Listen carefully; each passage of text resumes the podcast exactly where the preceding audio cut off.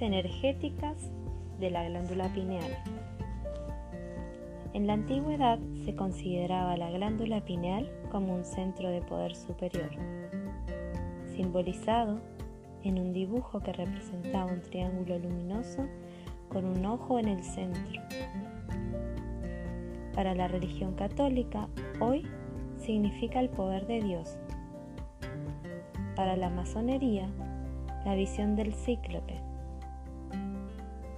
Dentro de la tradición egipcia, se le conoce como el ojo de Horus y en el mundo asiático como el tercer ojo o centro de la clarividencia y la intuición.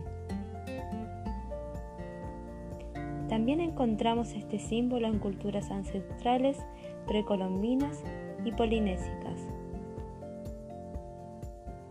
representando siempre un concepto sagrado. En terminología iniciática se le conoce como la puerta del paraíso y aún el filósofo francés Descartes lo definió como el asiento del alma.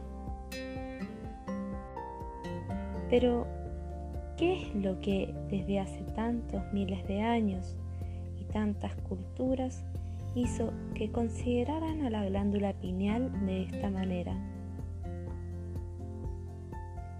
El triángulo lumínico con un ojo al centro se refiere a la relación pineal-pituitaria que en conjunto conforman una red de interacción que abre el portal de acceso a los planos superiores de mayor conciencia.